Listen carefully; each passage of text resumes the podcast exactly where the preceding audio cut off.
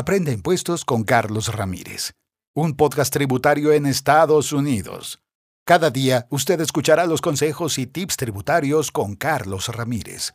Abróchese bien el cinturón y únase a este viaje de conocimientos y aprendizaje diario. No olvide suscribirse para que cada día esté más cerca del éxito. Bienvenidos, bienvenidas. Esta clase adicional de contabilidad. Importante para su negocio. Inventarios y activos. Continuemos con los estados financieros. Aquí, justamente, el inventario y los activos son dos elementos importantes, ya que son los recursos claves en cualquier negocio. Entonces, usted se preguntará, ¿qué es lo que tiene de especial estos activos? Bueno, para entender primero vamos a analizar a cada uno.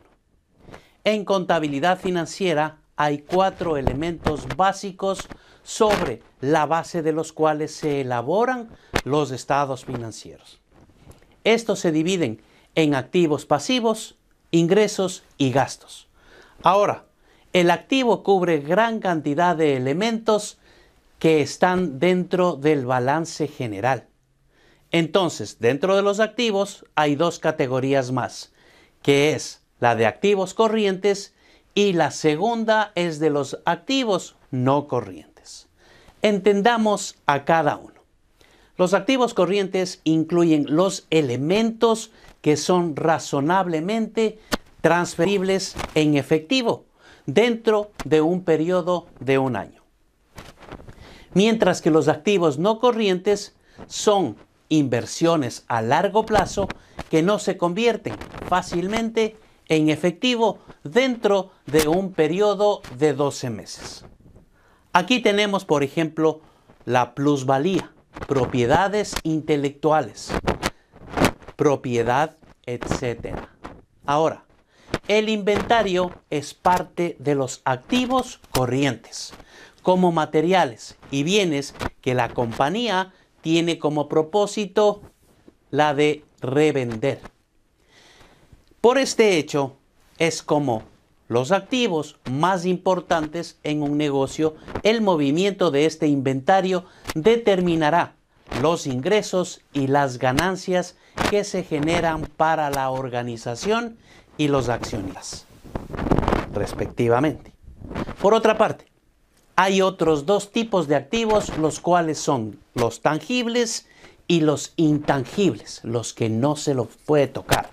Los activos tangibles, como su nombre mismo hace referencia, son activos que existen de forma física. Por consiguiente, los activos intangibles son los que no existen en forma física, son etéreos. Pero usted se preguntará cuáles son los intangibles si no se pueden ver, escuchar o tocar.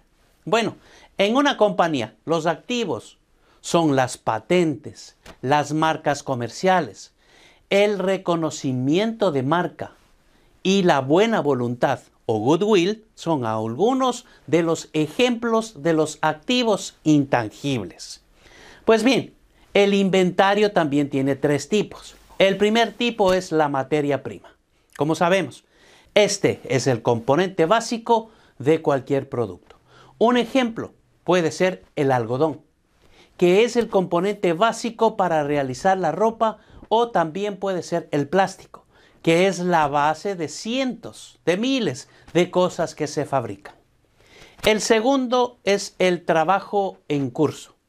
Aquí es el producto parcialmente terminado en otras palabras, que está en proceso de producción.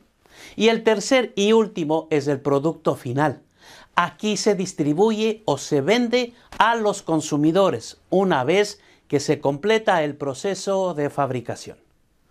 Ahora continuamos con los activos actuales frente al inventario.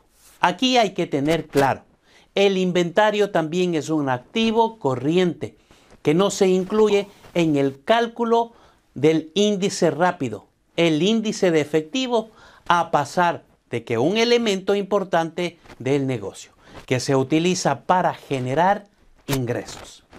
El coeficiente de efectivo solo incluye los activos que son efectivo o equivalentes a efectivo, considerando que el inventario se resta de los activos corrientes cuando se calcula la razón rápida. Tenemos la gestión de inventarios y otros activos. Generalmente esta gestión es diferente, porque si el monto de activos es alto en la empresa, se considera favorable para el negocio, ya que aumenta la liquidez y el valor general de la misma. Pero si este valor del inventario es relativamente más alto, deja un impacto negativo en la reputación de la empresa, porque muestra que éste está pidiendo demasiado o no puede vender en el mercado. Y como resultado refleja un inventario deficiente de la administración. Sin embargo, si el saldo del inventario es bajo, también se considera como malo, ya que esto muestra que la empresa no tiene suficiente inventario para completar toda la demanda de sus clientes. Esto podría generar pérdidas de ventas y un impacto negativo en los compradores por falta de seriedad. Para terminar con este tema, cuando se compara el inventario con los activos fijos, existirá una diferencia con el tiempo sobre los valores. La realidad es que los activos se deprecian y se amortizan durante un periodo de tiempo. Y justamente durante este tiempo los activos brindan servicios útiles para las empresas. Por consiguiente, el inventario perderá su valor cuando más tiempo pase. Por esta razón, los minoristas suelen realizar promociones, descuentos y liquidaciones para vender los productos que han quedado fuera de temporada o próximos a caducar. Con esto, los dueños del comercio no pierden el capital que pusieron en estos productos. En un hecho, que un valor alto de inventario fortalece el valor actual y total de los activos, pero debe venderse lo más rápido posible para aumentar el potencial y generar ingresos. Muchas gracias por ser parte de este equipo. Bendiciones.